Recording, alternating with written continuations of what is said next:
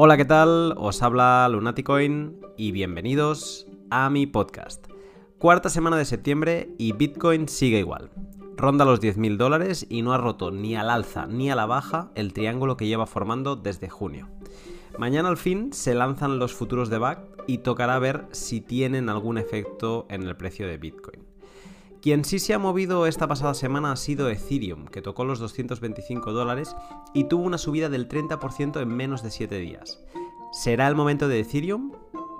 No sé, pero sí que me sirve de excusa perfecta para el tema del pod de hoy. El estado actual de la escena DeFi, DeFi, Decentralized Finance o finanzas descentralizadas, como prefiráis. Mucho ha llovido desde que grabé el primer podcast sobre DeFi en abril de este año con Raúl Marcos. Por ello, le he pedido a Mariano Di Pietrantonio, que es eh, Community Lead de MakerDAO para el mundo hispanohablante, que me acompañe en este pod para repasar todo lo que ha pasado desde entonces y cómo el usuario se puede beneficiar de los proyectos eh, que están trabajando en esta escena. Repasar eh, DeFi requiere hablar de todos los elementos que lo componen. Por eso este es el primer pod de dos y en el que nos centramos en la base, el sustrato resistente donde se apoya todo.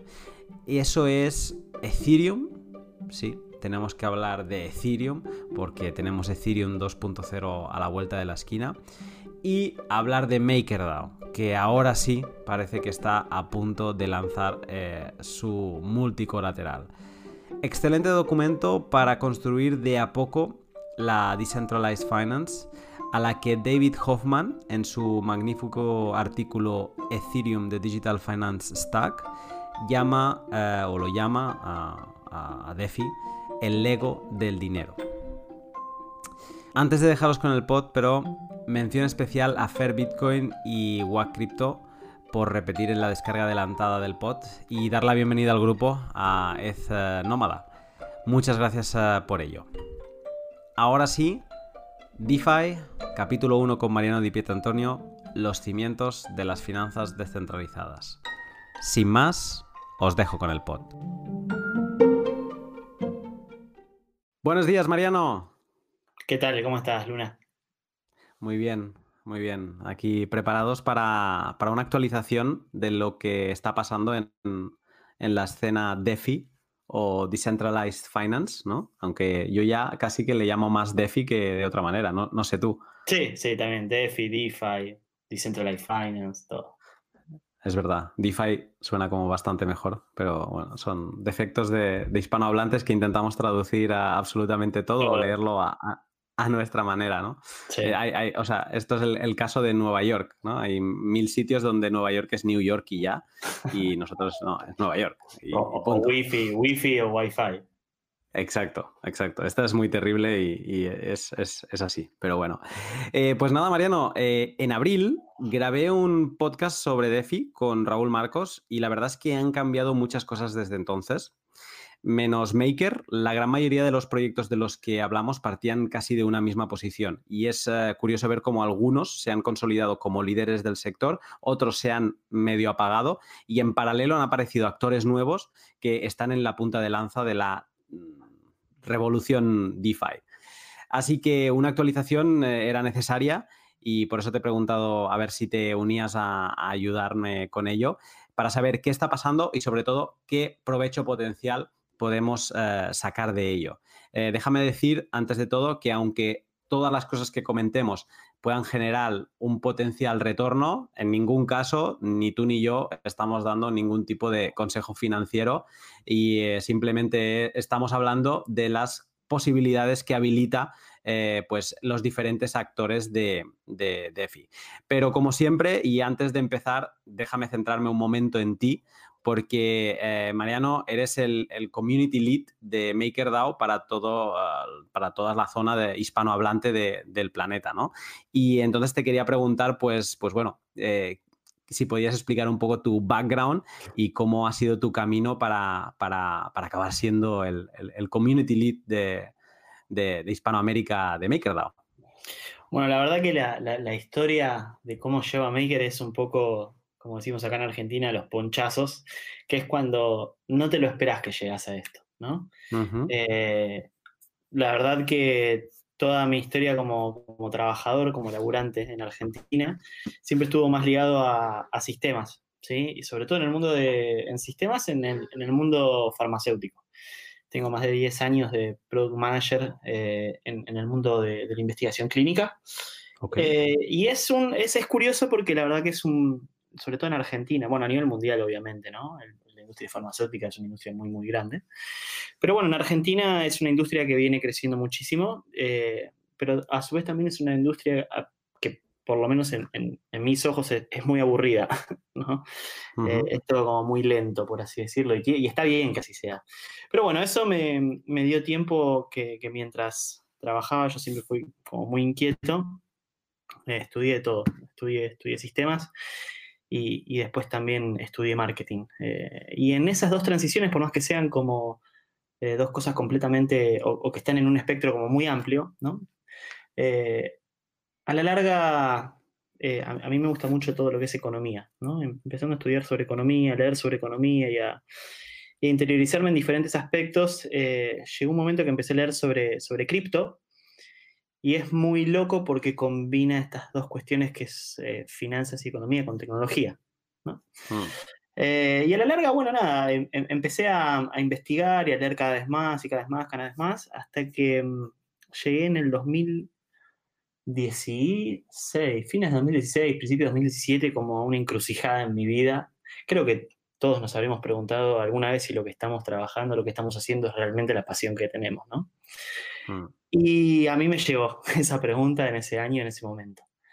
Eh, y me di cuenta de que por más que estaba muy cómodo en el laboratorio, que estaba, la verdad, con un buen trabajo, con, con buenas expectativas de crecimiento, dije, esto, esto no es mi pasión. Lo sé hacer, mm. pero no es mi pasión. O sea, y eso es algo bastante difícil de digerir, ¿sí? Cuando uno se da cuenta de eso. Mm. Y, fue ahí cuando, sin más, eh, decidí renunciar a mi trabajo. Mm. Eh, tenía un trabajo que creo que acá en Argentina no, hay muchos, ¿sí? que te den esa estabilidad, que, que, que estés en una industria que esté en constante crecimiento. Y me lancé, por así decirlo.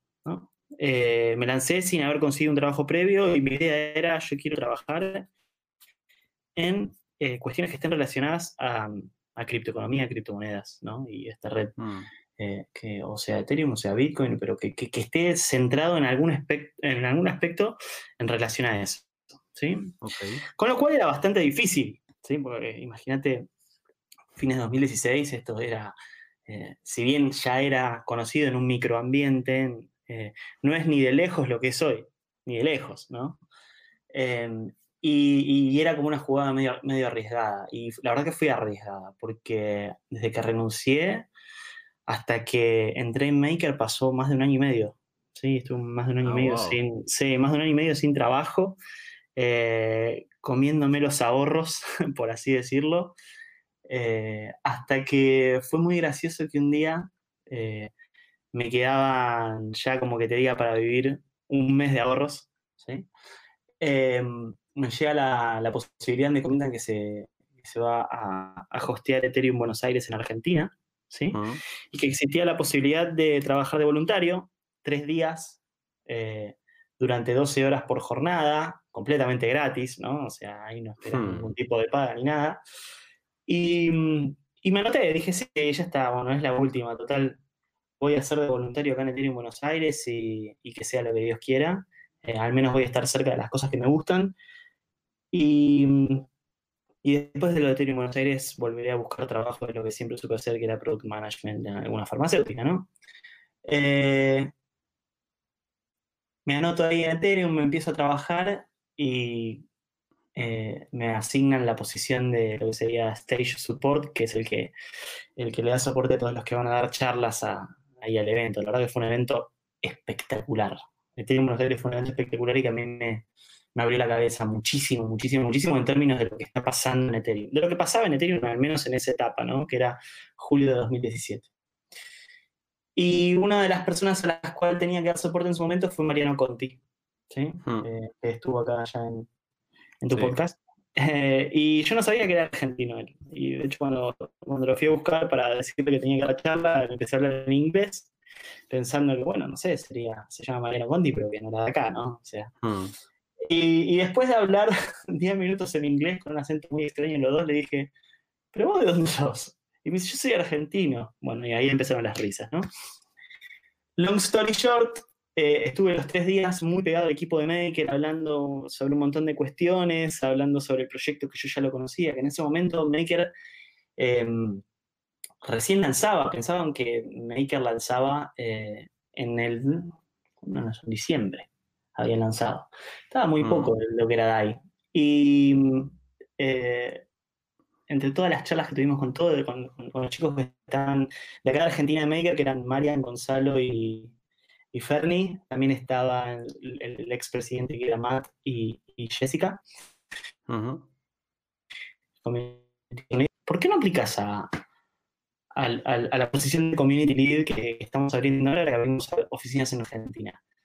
Y yo los miré y digo, ¿en serio me decís? O sea, ¿te, te parece que puedo dar? Sí, vos aplicá que con todo lo que estuvimos hablando me parece que es perfecto para el perfil y bueno, nada, eh, aquí estoy. Ese fue como un poco todo el camino y, la verdad que haciendo un resumen de todo lo que viví, eh, estoy en, un lugar que la verdad que no podría estar más feliz. Que creo que lo, lo tuiteé el día que entré eh, a, trabajar en Maker que, dije, o sea, creo que, hay, no, hay, palabras que hagan justicia para lo que siento en este momento. Realmente fue como todo un camino, ¿no? de personal, sobre todo de cómo arriesgarme a hacer lo que me gusta y terminar en Maker, que para mí es una de las joyas de la corona de Ethereum. Genial. No, no, además, eh, bueno, cada uno tiene su historia y a mí lo, me sigue sorprendiendo, pues eso, que cada uno, eh, o sea, que las historias siempre son diversas y, y, cómo, y cómo se llega eh, a, entrar de golpe, pues eh, es, especial en, cada caso.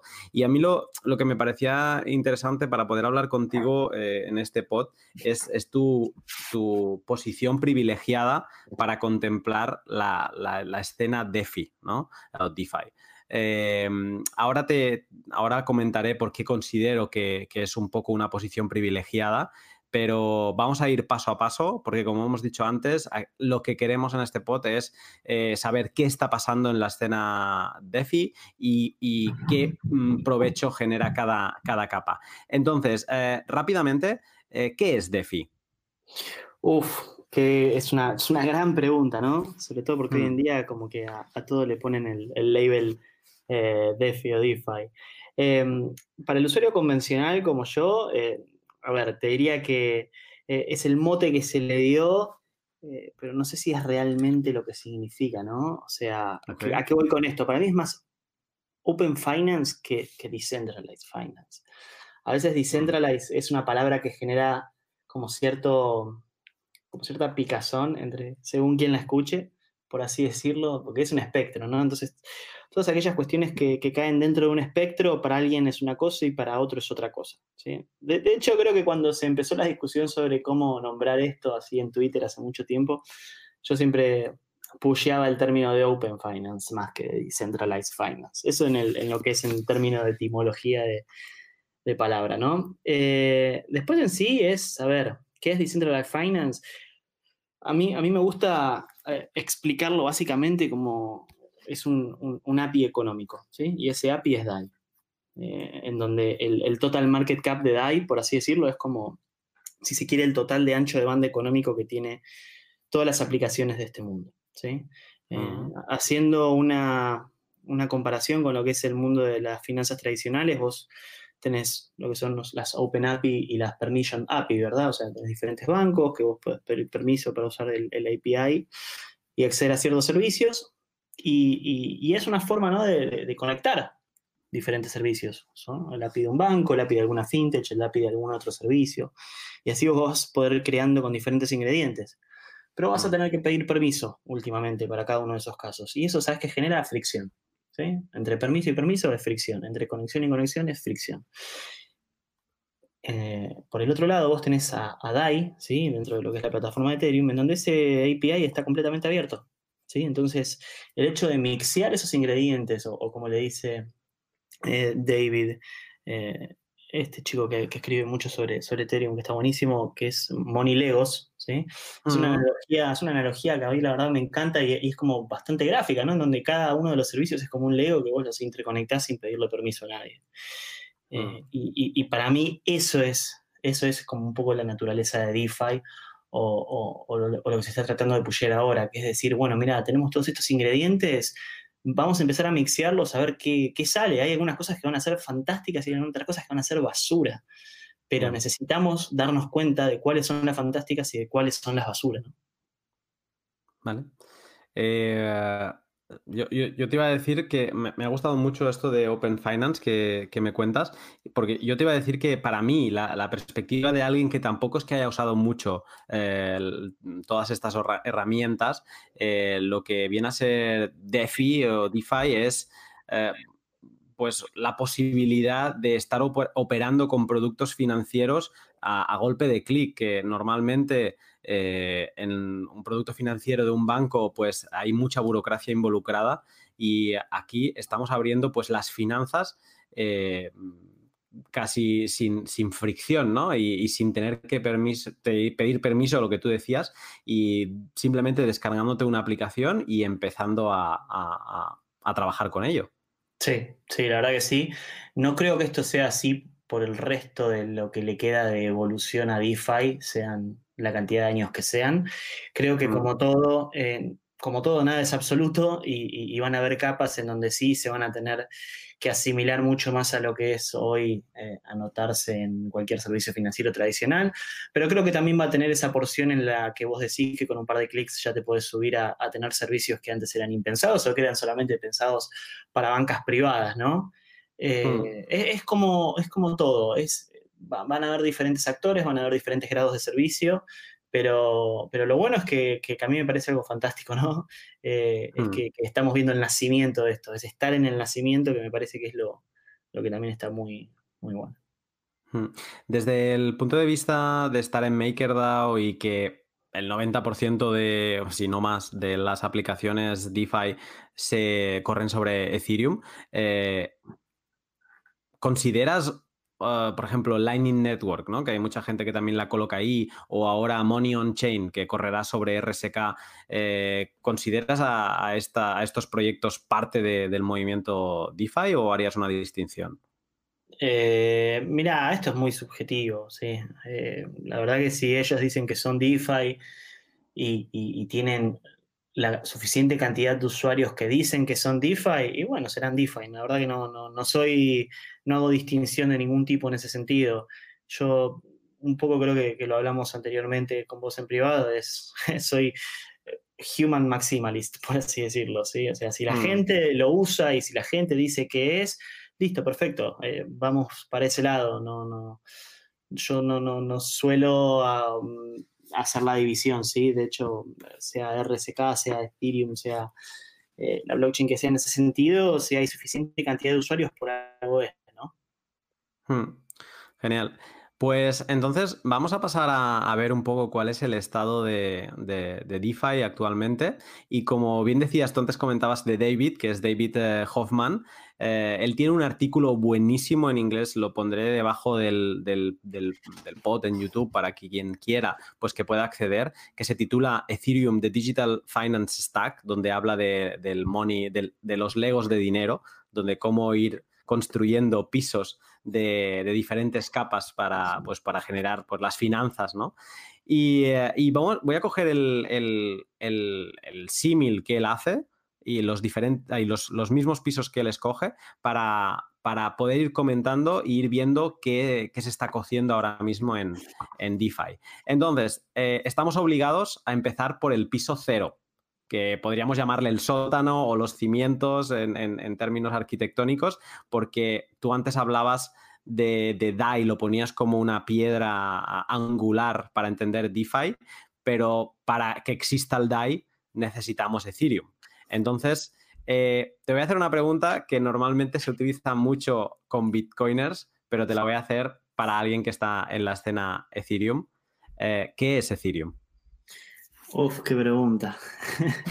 Em, bueno, a ver, sabiendo por todas las narrativas que pasó eh, Ethereum, ¿no? Eh, en, este, en este tiempo de vida que tiene. Eh, está buena sobre todo la pregunta ahora porque veo que en, el famoso cripto Twitter hay muchos maximalistas rasgándose las, las vestiduras, ¿no? Un poco ante estos, diciendo que Ethereum se lanzó al mundo con una narrativa y en el medio cambió sobre lo que podía hacer, sobre si podía escalar o no, sobre cuáles eran las cualidades que tenía, ¿no? Y, eso, y eso solo es, motivo de, de, bastardear lo que hace la plataforma. Lo cual a mí me parece, perdón la expresión, una estupidez, ¿no? Porque inclusive hasta Bitcoin también pasó por, por un sinfín de narrativas que, lo leí en un, excelente artículo de, Nick Carter, que es alguien a quien sigo bastante sobre todo lo que escribe, ¿no? Pero bueno, en, la más básica de las explicaciones, eh, Ethereum es una plataforma eh, de software abierto, open source, ¿no? Eh, basado en tecnología blockchain que permite a los desarrolladores crear e implementar aplicaciones descentralizadas. Y dejamos hacer un quote en descentralizadas porque es lo que hablamos, ¿no? La descentralización es un espectro, no es algo binario que o es descentralizado o no es descentralizado. Eh, y dentro de ese espectro caen eh, diferentes tipos de diferentes tipos de, servicios, desarrollos y formas de, dar eh, una, nueva tecnología a, los usuarios. ¿sí? Vas a tener dentro, inclusive dentro de DeFi, aplicaciones que son más o menos descentralizadas según cuál sea el parámetro que vos analices, ¿no? cuál es esa piedra angular que vos tomes. pero bueno, después de una explicación más ideológica ¿no? qué es lo que es Ethereum. Es una plataforma que, al menos como me gusta decirlo a mí, te permite decidir a vos cómo y cuándo hacer un opt-out del, sistema financiero y político tradicional. Hmm. Es interesante que, que, pongas en esta última definición la palabra mm, sistema financiero porque sí que es verdad que la narrativa de Ethereum de un tiempo para acá es los famosos tweets de Ethereum is money, ¿no? Oh. O is money. Sorry, pero los, odio, odio completamente todo eso porque es, fabuloso que con eso te das cuenta que, los que lo tuitean eh, no, no, vivieron, no vivieron realmente lo que es una crisis económica en su país, que cualquier cosa puede ser dinero que era como yo te dije una vuelta también por Twitter. Nosotros en Argentina eh, hemos llegado a tener hasta, hasta tres monedas en circulación. Cualquier hmm. cosa es dinero. Lo, que es, lo que importa es qué tan buen dinero es lo que estás usando. Sí.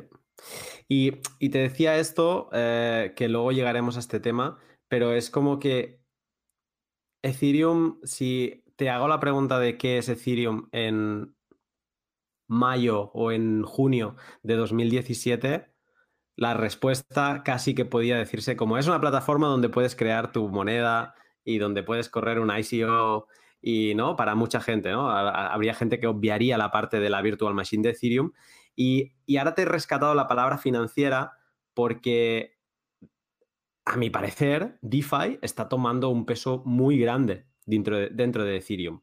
Entonces es como que la palabra finanzas parece como que toma peso en la definición de, Ethereum. Pero tampoco, bueno, no sé, por, no sé si quieres comentar algo de esto, pero luego, luego volveremos a, este tema.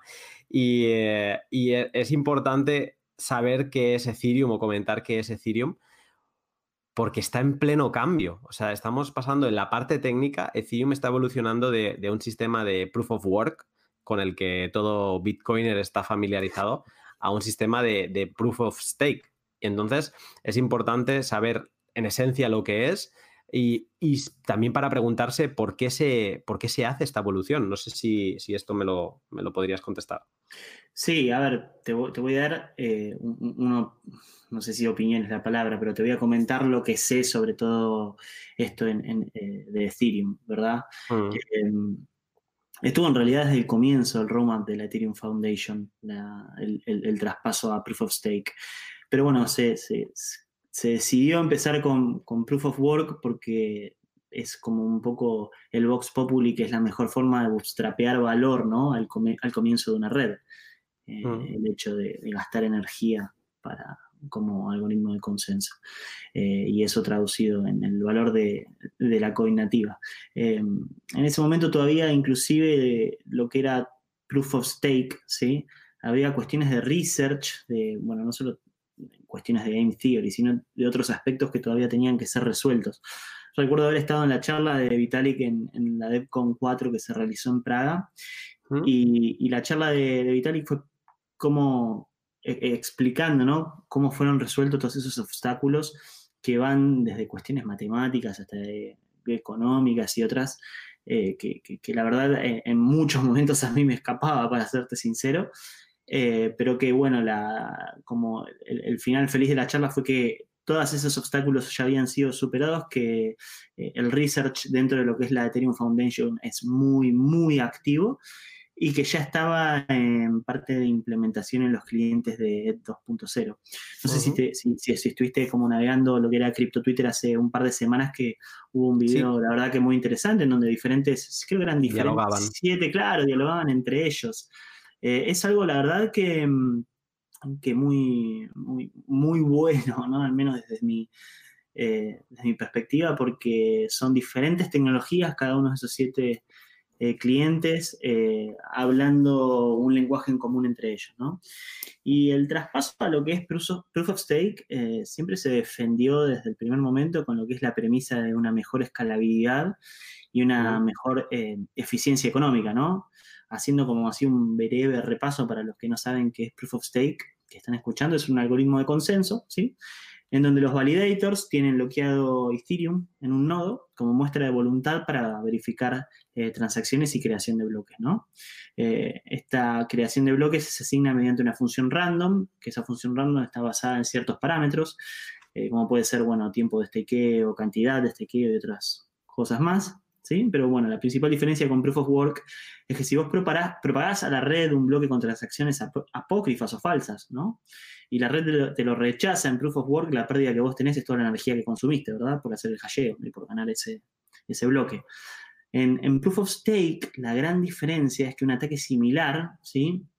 A vos se te quema o se te slashea, como es en el término que ponen en, en el Team Foundation, se te slashea el, Ethereum que vos comiteaste para validar.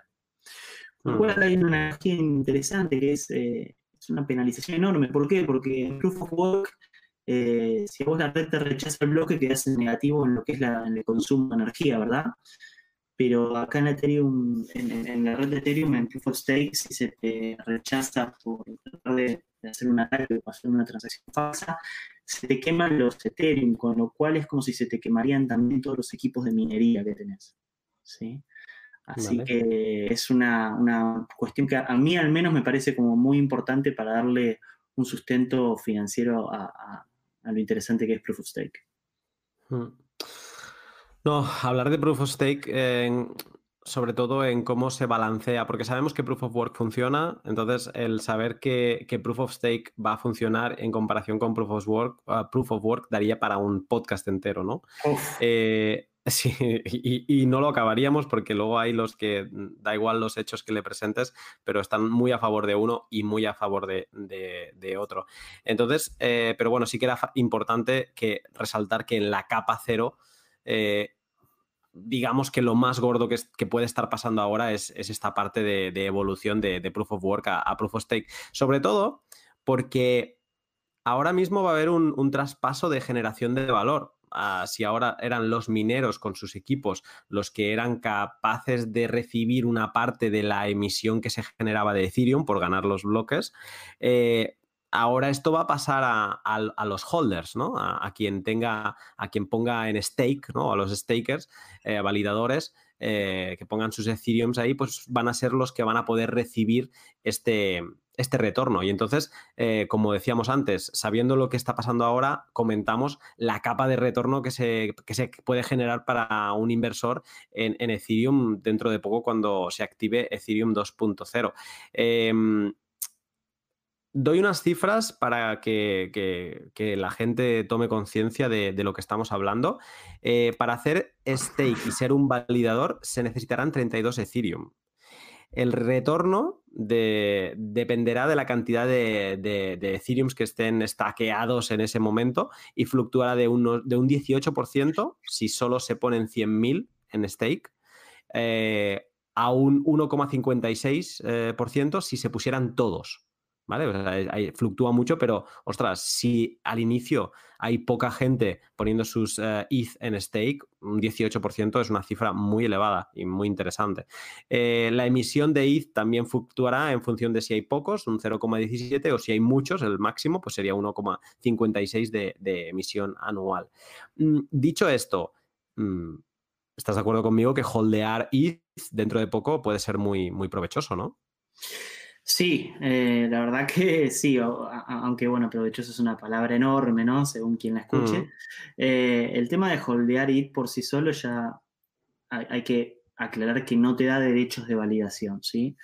Para, para recibir estas recompensas de las cuales estuviste la verdad que muy bien eh, detallando, tenés que levantar un nodo, ¿no? hacer varias cosas, comitear cierto hardware que, y, tiempo, ¿sí? sobre todo, eh, para que vos puedas sacar ese provecho. Eh, pero sí, el hecho de holdear ETH como una cuestión tuya, en tu creencia en la tecnología y siendo Ethereum como un poco la hostia de esa creencia, eh, obvio que mm. es provechoso de por sí, ¿no? Es, eh, mm. creo que, como, como, dije antes, un, opt-out al sistema financiero tradicional. Mm. Eh, para ser un nodo, o sea, para ser un validador se necesitan 32 uh, ETH, que ahora mismo pues es, eh, como diríais vosotros, es plata, ¿no? No es, eh, no es poco dinero para mucha gente. Entonces, ¿sabes si habrá algún tipo de pools o si se podrá hacer de alguna otra manera para también tener un, un rendimiento de tus ETH? Sí, hay, de los que yo conozco, sé que hay uno que hace mucho tiempo que se viene desarrollando, que se llama Rocket Pool, ¿sí? Están haciendo precisamente esto que, estás hablando, que vendría a ser un, eh, un pool de stakeo. Todavía no leí bien cómo manejan el tema de las penalizaciones, porque bueno, como te comenté antes, esto es, se quema o se slashea el Ethereum que vos cometías, con lo cual es peligrosísimo, ¿sí? Eh, así que los incentivos tienen que estar perfectamente manejados y alineados en términos de vos cómo y cuándo stakearías tu, tu Ethereum. Estoy, la verdad que esa te la debo, pero sí sé que, Rocket Pool es de los más viejos y que eh, creo que hasta cierto punto tienen algún apoyo de la Ethereum Foundation también. Eh, y mm. después también hay que ver otras cuestiones que me parece que se va a dar un vuelco muy interesante, muy, muy interesante, en lo que tengan que ver con entidades centralizadas como exchanges y otros servicios que tienen en su poder Ethereum que no es de ellos, sino que es de usuarios, ¿sí? Mm. Eh, y que le ofrezcan a sus clientes la capacidad de stakear dentro de la plataforma, sin que los usuarios tengan que estar obviamente al tanto de lo que es un nodo, de lo que es un, downtime o, un SLA, ¿no? Un Service Level Agreement. Eh, creo que dentro de lo que es eso, todas las posibilidades se abrirían muchísimo saber esta combinación entre banking y tecnología y staking. Hay que ver qué sale de todo eso. Mm. Bueno, hay, ejemplos ah, anteriores. Ahora me viene a la cabeza Neo, que genera gas eh, cada, cada, bloque, ¿no? no sé cuándo, cada cuánto es, pero es también cada segundo o cada menos. Y, eh, y entonces, pues hay, hay, exchange que esto lo, lo, dan a los usuarios y hay exchange que no, que se lo quedan. Exactamente. Entonces, sí, será interesante ver qué, qué sucede con, con, Ethereum. Eh, y, bueno, para haciendo un repaso rápido, porque mm, de cada tema que vamos a hablar hoy podríamos estar horas. Eh, esto es lo que sería el piso cero, ¿no? Ethereum. Y ahora pasamos al, siguiente piso que se construye sobre Ethereum, que es MakerDAO. Y aquí es donde tienes, tienes más a, a que decir. Y es para mí la piedra angular de, como para ti, de todo el movimiento DeFi porque eh, MakerDAO, su característica principal es que mm, permite crear un token, que es DAI, que es un token estable, descentralizado, es la parte como importante, a diferencia de otros como mm, Tether, ¿no? que, son súper centralizados y que nadie puede verificar que, tengan lo que dice que tienen. ¿no? Eh, hago un resumen rápido, porque si alguien quiere Mm, obtener más información de lo que es MakerDAO, creo que no lo podremos explicar ni tú y yo juntos mejor que lo hizo Mariano Conti en el L9 y el L13. Que, grabé con él, pues esto no sé ya, en, a principios de año. Pero está, eh, creo que todo tiene validez, porque incluso en el segundo podcast hablábamos de, del, multicolateral que aún está por, por implementar. O sea que ah, son podcasts que son, siguen siendo actuales para entender lo que es eh, MakerDAO. Pero siguiendo, el DAI para que sea descentralizado, se genera avalando o colaterizando con, con ETH eh, un 150% de su valor. Por lo tanto, para poner un ejemplo, si quieres eh, obtener eh, al menos 100 dólares en ETH, pues tienes que poner lo equivalente a 150 dólares en Ethereum. ¿Vale? o sea, si quieres 100 dólares de DAI, necesitas poner 150 de ETH, creo que ahora lo he dicho bien. Sí. Y aparte, para obtener ese DAI, pues se te cobra un interés, que es lo que se le llama el Stability Fee eh, o comisión de estabilidad, que si no estoy equivocado, ahora mismo es del 12,5%. Entonces, ¿por qué se toma MakerDAO como base de, todo el movimiento mm, DeFi? Y, entiendo que, DAI es el elemento importante, pero, pero, pero ¿por qué? Está, está muy buena la pregunta y creo que, vas a tener como diferentes respuestas a esto. Yo te voy a dar lo que es la mía y lo que es para mí a título personal de por qué lo pienso así, ¿no? Eh, mm. Creo que Maker eh, trajo el primer caso de uso de Ethereum, ¿sí? Que involucra y hace uso de muchas de las capacidades no solo tecnológicas que ofrece la red de Ethereum, eh, sino también de las capacidades económicas con las cuales vos podés crear todo esto. ¿sí? Creo que muchas veces hemos visto esa estupidísima frase blockchain, not Bitcoin, algo así, ¿no? Mm. Como que lo importante es la tecnología cuando el que está realmente en este mundo sabe que blockchain es una base de datos completamente lenta eh, mm. y, de poca performance, ¿no? Que todo el valor se agrega cuando ciertos incentivos económicos están alineados para tener un, outcome deseado. Mm. Para el caso, creo que Maker fue la primera eh, aplicación dentro de Ethereum que, conjugaba absolutamente todo esto. O sea, una brillante forma eh, de, desarrollar smart contracts con muchísimo, muchísimo cuidado todo lo que tiene que ver con seguridad, ¿sí? Eh, y todo tipo de auditorías. Nosotros, eh, desde Maker, desde la Fundación Maker y todos los smart contracts, bueno, creo que te lo habrá dicho Mariano Conti en su momento, fuimos los primeros smart contracts formalmente verificados en la red de Ethereum. Eh, para los que no sepan qué es verificación formal, es hacer una prueba determinística del código con el cual se, desarrolla el, smart contract, o sea que tiene, si vos le pasás a una fórmula matemática, por así decirlo, te tiene que dar un, solo y único resultado, que eso significa que el smart contract está haciendo lo que vos pensás que tiene que hacer. ¿sí?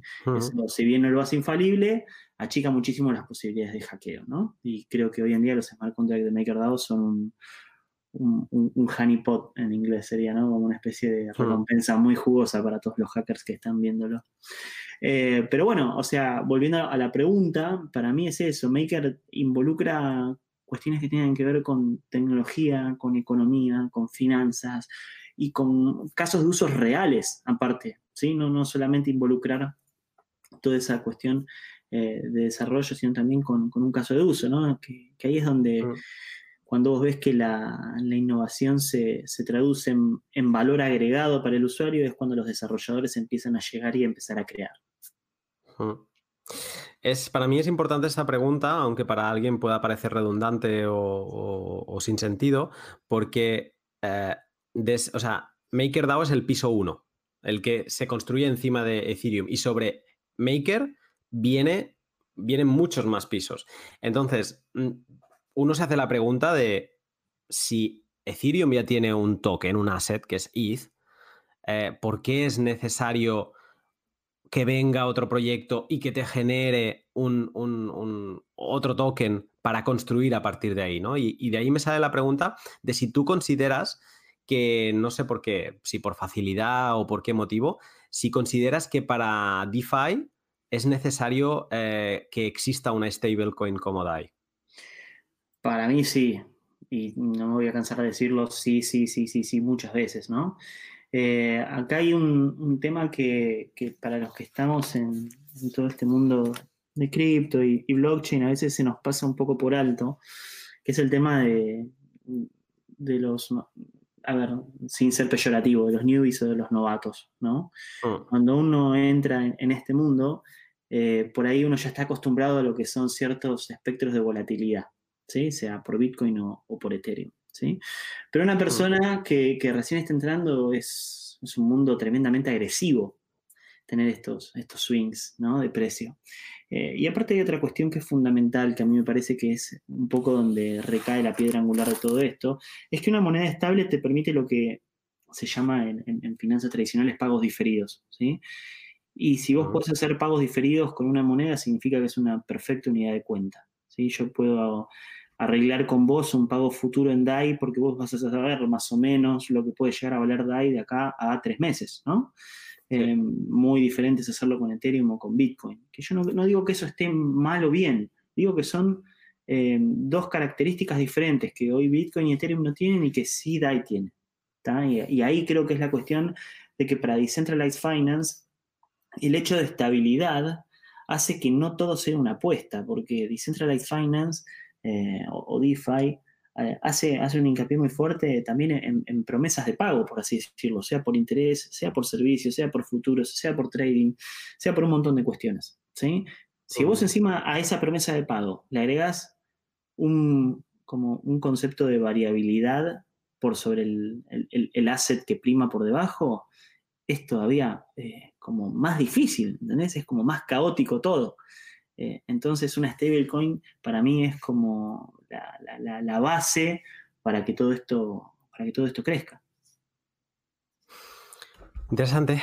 Em, volviendo a, la pauta de, este pod, eh, te quería preguntar sobre lo que ha estado pasando desde que grabé el pod con, Mariano Conti en MakerDAO. En aquel entonces él me habló del, de lo que sería el multicolateral, que era como el gran avance que tenía que llegar a, Maker, la posibilidad de, crear DAI desde otros eh, tokens, ¿no? no solo desde, desde ETH, y luego también pues que se habilitaría el, Day Savings Rate, que básicamente es pues eh, como un plazo, como una cuenta de ahorros, ¿no? El poder depositar eh, DAI en, Maker y, recibir un, un, interés a cambio, que es lo que estamos viendo en, en proyectos que se han construido encima de Maker, como, como hablaremos luego. Te quería preguntar un poco qué, está pasando, qué, qué, qué, ha, qué, ha, pasado en estos meses o, qué está pasando ahora mismo en Maker. A ver, en Maker estamos con todas, con todas las luces, fuerzas y, direcciones puestas en lo que es el lanzamiento del multicolateral DAI. Eh, lamentablemente no tengo una fecha, así por, por, decir cuándo va a ser lanzado, pero la verdad que falta muy poco. Eh, sí te puedo anticipar que de, lo que vimos internamente a mí me voló la cabeza. Eh, hay muchas, muchas, muchas horas cerebro puestas en, esto. Eh, y para mí, a ver, con, total humildad, para mí va a ser un game changer dentro de, de lo que es el mundo cripto. ¿Por qué? Porque vamos a ver realmente lo que es la capacidad de, de una stablecoin descentralizada, lo que te genera.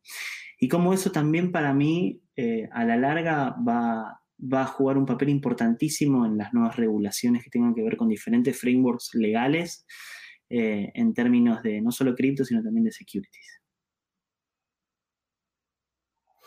Ostras. Sí, sí, mm. para mí es, va, a ser un pie fundamental en el cual, bueno, ya, lo vimos, ¿no? Eh, eh, cada vez que se habla sobre stablecoins o cripto siempre es nombrado MakerDAO en alguna que otra charla eh, y para mí va, a ir increyendo eso porque eh, hoy va, vos tenés que mirar a Multicolateral DAI como una especie de, máscara que se puede parar en cualquier asset cripto, en cualquiera. ¿sí? Entonces de esa forma solamente con una cuestión de, de un riesgo de modelo perfectamente definido, según sea el asset sobre el cual se pare, eso va a poder emitir DAI. Eh, va a tener un efecto aspiradora, a mi, a mi entender, en, todo lo que tenga que ver en el mundo cripto y esa aspiradora, el output va a ser DAI. Em, una duda que siempre he tenido y también se la pregunté a, Conti eh, es sobre si va a existir o si está planeado que exista otro DAI que no sea que no esté uno a uno con el dólar. Es una buena pregunta y, dentro de lo que es eh, no solo el, chat interno, en muchas charlas eh, siempre sale, sobre todo por todas estas cuestiones que estamos viviendo hoy en, lo que son las economías y, finanzas tradicionales, ¿no? Imagínate que el dólar entra en una espiral hiperinflacionario, siendo mm. la, reserva, la reserva mundial, por así decirlo, no hay ningún problema porque en ese sentido los maker holders podrían votar seguir el precio de otro asset. A mí siempre me gusta eh, explicar a DAI como si fuese una especie de, tracker, ¿sí? Eh, hmm. Hoy el, tracker eh, que, hace DAI es el track al, dólar. Pero si el día de mañana los maker holders votan que en realidad lo mejor es traer un basket de ciertas stablecoins o de ciertas monedas nacionales o de ciertas lo que sea, ¿sí? Hmm. Eso se puede cambiar y, todo el sistema de modelado de riesgo financiero por el cual está atrás empieza a, traquear ese, ese asset nuevo. Con lo cual no, habría problema si, vamos a hacer un, ejemplo, si el dólar colapsa, se cambia a otro asset directamente. Vale. No, no, no, no lo cambiéis al euro, que no tiene muy buena perspectiva tampoco. Hay que ver qué dice Mario Draghi, ¿no? Por ahí le gusta. Lo llamamos en otro pot, a ver. Eh, entonces, saltando a la, capa de, de, pues de el potencial retorno que, se podría generar en este piso eh, de, legos de financieros que, estamos construyendo, eh, Maker, me, parece un, caso curioso, porque para cualquiera de, fuera del mundo cripto, le explicas Maker y, pueden no entenderlo y no hablo de, la tecnología, porque actúa como, como lo, que, lo que conocemos que es un banco, ¿no? Tú puedes pedir un crédito en DAI, pero te obliga a colateralizar de más, o sea, el 50% más, que esto no lo vemos fuera.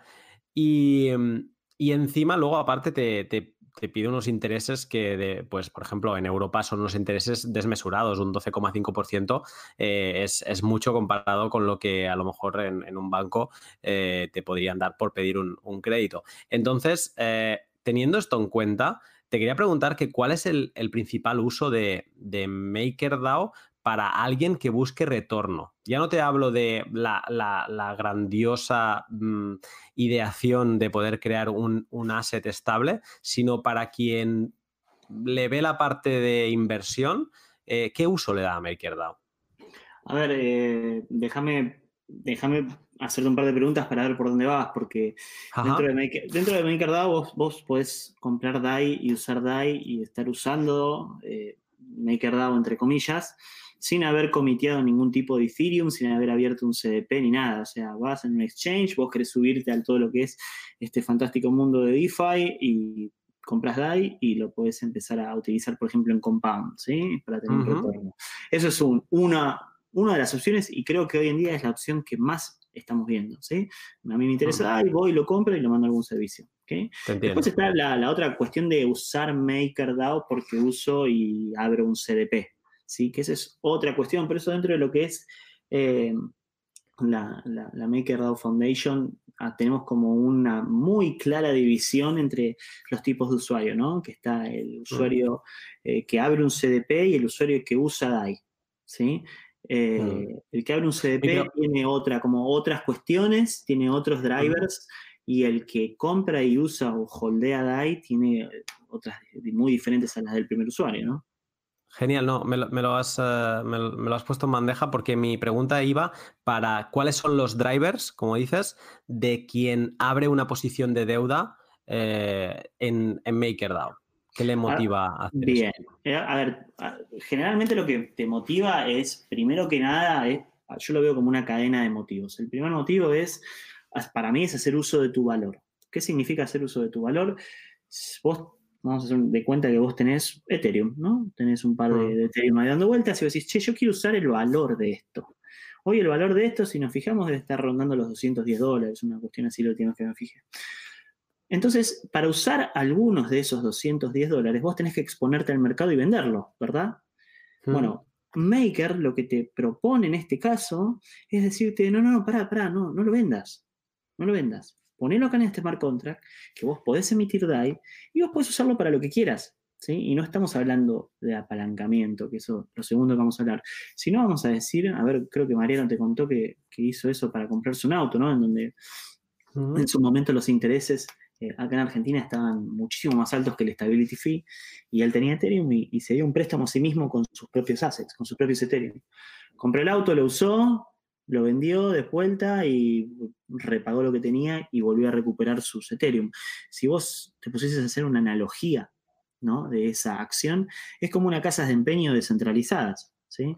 Hmm. Es como si pusiésemos a, Rick en The History Channel, ahí en Pawn Stars, y, y vas y le entregas Ethereum, eh, él te da dinero, usás para lo que necesites y cuando volvés y le devolvés el dinero más el stability fee, él te va a devolver su Ethereum.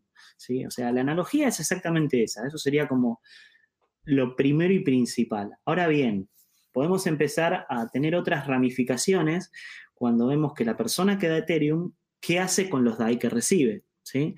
Suponete que vos sos un, tipo que cree bastante en, en, lo que es la tecnología de Ethereum y para vos va a crecer en precio. ¿sí? de acá un hmm. futuro. Entonces, con esos DAI puedes ir a comprar más Ethereum, ¿sí? Y esos Ethereum que compraste los volvés a mandar a tu CDP, con lo cual estás haciendo como una forma de apalancamiento descentralizado, ¿sí? Hmm. ¿Qué significa esto? Que vos ahora, en tu nuevo, o sea, en el CDP que vos tenés, en, tu nuevo stash, en tu nueva cantidad de Ethereum, tenés más Ethereum del que podías comprar con tu valor original. ¿Ok? Hmm. Entonces, Vamos a hacer un ejemplo en el cual Ethereum crece de precio, ¿sí? Y crece de precio, a vos lo que te permite es vender un poquitito de ese que compraste, de ese Ethereum que compraste por, por segunda vuelta, por así decirlo. Recuperar los DAI que sacaste originalmente, devolverlos y poder cerrar tu CDP con un exceso de Ethereum. ¿Entendés? Entonces eso es como una cuestión de ir long, como le dicen en, inglés, o ir largo, sobre el asset de, de Ethereum. Eso es tal vez una de las cuestiones que más se usa hoy en día. ¿sí? La otra es un arbitraje descentralizado, que de este no se habla mucho, pero a mí me parece uno de los, de los más rápidos e interesantes de hacer, ¿sí? que es em, en la plataforma del CDP, eh, el DAI siempre se toma un dólar, siempre. Sí. Es un, un DAI, un dólar. Entonces, si vos eh, emitís DAI, ¿sí? Sí. Y tenés DAI en tu poder, eh, podés comprar Ethereum para, para recolateralizar el CDP y estar seguro de, que ningún price swing va a afectar tu posición. Y en el medio de todo esto, vos lo que podés hacer es dejar órdenes de compra en 0,98, suponete, 0,98 dólares por DAI.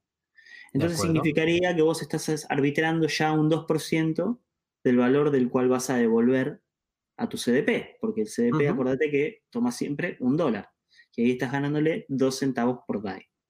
Esa es otra cuestión que la verdad que lo hacen muchos bots esos. Eh, hay un informe muy, muy bueno de una plataforma que se llama Sentiment, eh, en el cual muestra eh, la gran cantidad de diferentes bots que arbitran el precio de DAI y que hacen que, se mantenga siempre en este espectro de, de 0,98, 1,1, por así decirlo, ¿no? 1,02. Eh, em, y, la verdad que es interesantísimo porque estás viendo ahí en el eh, cómo es la acción de mercado sobre el precio, ¿verdad?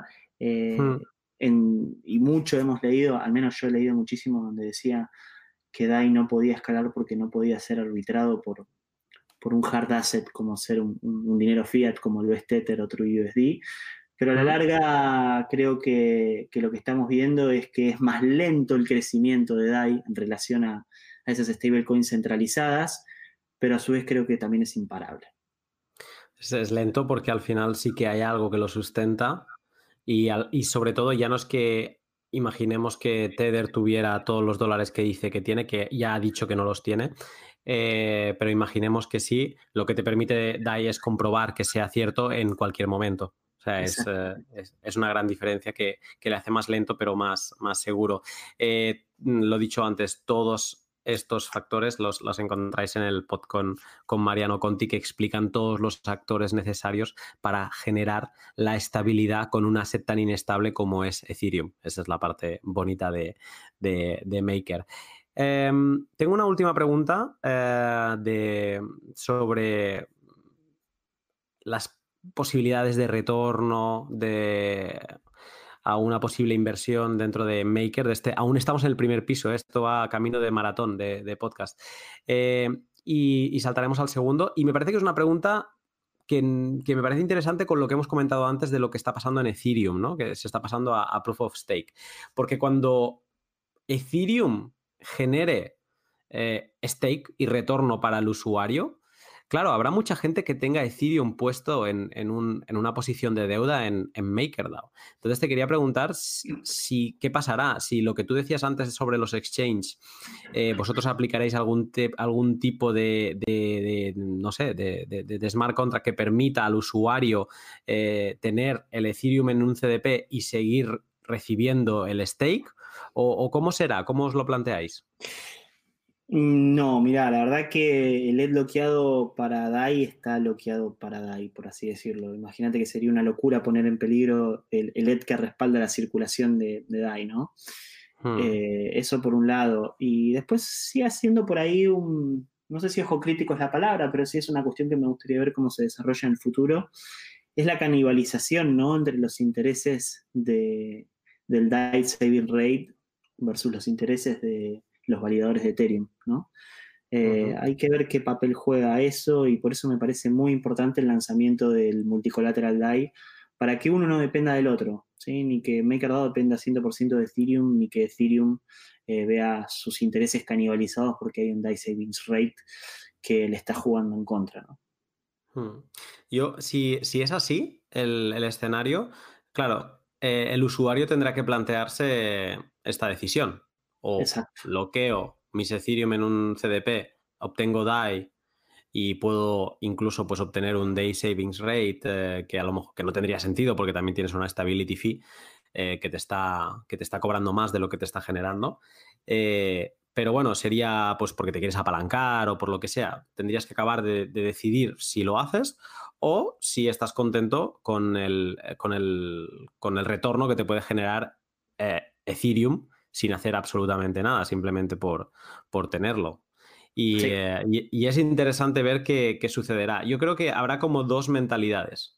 Quien pueda apoyar eh, o, irse a Maker porque es de una visión más conservadora y le, le, renta un interés fijo eh, sobre un asset estable o hay quien prefiera a lo mejor ganar menos interés pero sobre un asset inestable como es Ethereum y que se pueda apreciar muchísimo más en un futuro.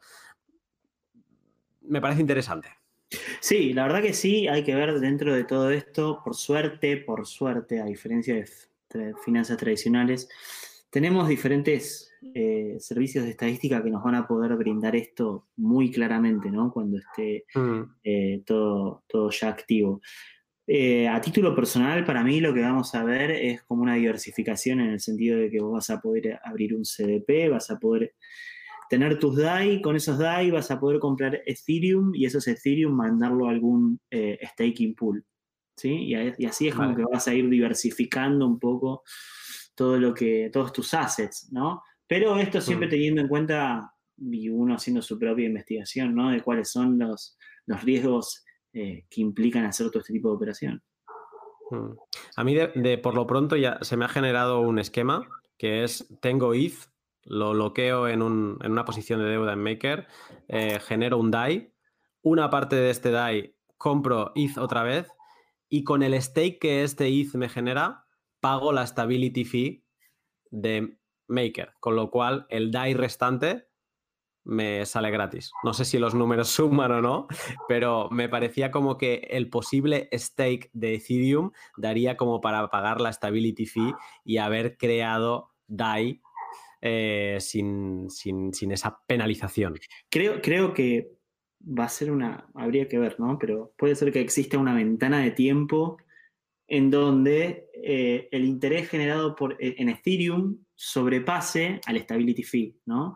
El tema, como mm. te digo, ¿no? Eh, creo que ahí está la cuestión y, algo que es fabuloso para mí es que hay una cantidad de bots y desarrolladores que están pendientes de estos sistemas de arbitraje que la verdad te asusta. Te asusta en el sentido de que cualquier, em, digamos, ¿cuál es la palabra? Como diciendo, eh, no eficiencia de mercado automáticamente es arbitrada por algún bot. Es impresionante, es impresionante. De hecho, creo que eh, hace poco hubo un eh, Phil Diane, que es un investigador de, creo que de la Ethereum Foundation, bueno, que de hecho dio la charla en, la DevCon 4 que a mí me voló la cabeza, planteó esta situación de, front running que les hacen a los exchanges descentralizados y él la, explicó creando un, propio bot, ¿no? que bueno, gracias a eso vimos como muchísimos avances en, todo lo que es la, evitar el front run de, de exchanges centralizados, pero es un poco lo que vos estás diciendo, ¿sí? Es arbitrar esas ineficiencias de mercado. Hay algo mm, similar, diría, que hicieron los chicos de InstaApp de India, en donde vos automáticamente podés abrir un CDP y conectarlo a Compound, eh, y eso te da un interés por sobre el DAI que estás emitiendo para pagar el stability fee. Con lo cual te deja el stability fee creo que en un 2% o en 1 punto y pico. ¿sí? Es algo, algo fabuloso. Eh, es, lo que tú dices. Al final, todos estos bots eh, eliminan ineficiencias. Y, entiendo que incluso deben descubrir cosas que, desde la propia organización, pues a lo mejor no se habían planteado, pero, pero bueno, que no es malo descubrirlas, ¿no? Eso te permite mejorar.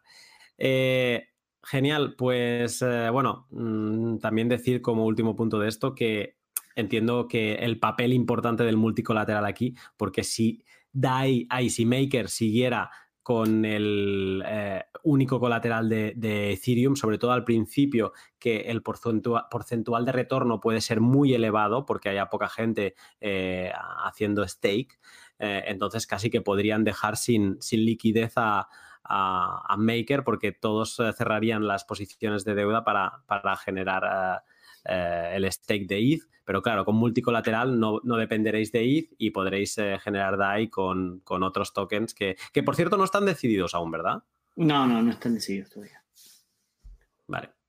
Perfecto. Pues hasta aquí es lo que vendría siendo el piso 1 y es normal, al final llevamos una hora de, podcast, pero es normal que nos demoremos tanto eh, porque uno son los cimientos, que es Ethereum, y el primer piso es Maker y como decíamos, no se entiende DeFi sin, sin la creación de DAI y de este, este token estable. Entonces, ahora, Mariano, eh, mm, nos queda bastante por delante. Entonces, te pediré, por favor, si, si me puedes acompañar otro día, porque haciendo un pequeño resumen, tenemos el, piso 2, ¿vale? Construido encima de la capa de liquidez, que es esta que hemos comentado de, Maker, pues el piso 2, que es la capa de disponibilidad de capital, donde la gente eh, puede ir y pedir créditos y, ceder liquidez. Pero luego también tenemos el piso 3, que es el piso de las eh, aplicaciones eh, y estructuras DeFi, y luego incluso un piso 4, que podrían ser como el contacto con el usuario a través de, wallets, como pues podría ser Metamask y, y otras cosas.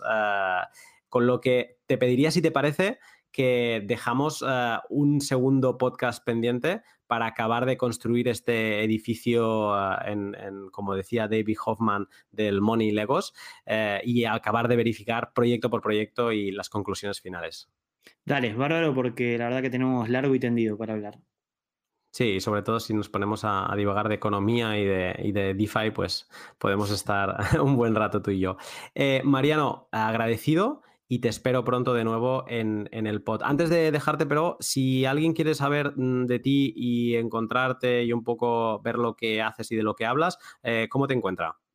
Me encuentra por Maria, arroba Pietra en Twitter. Eh, es generalmente mi, mi canal de contacto y en el cual estoy constantemente tuiteando.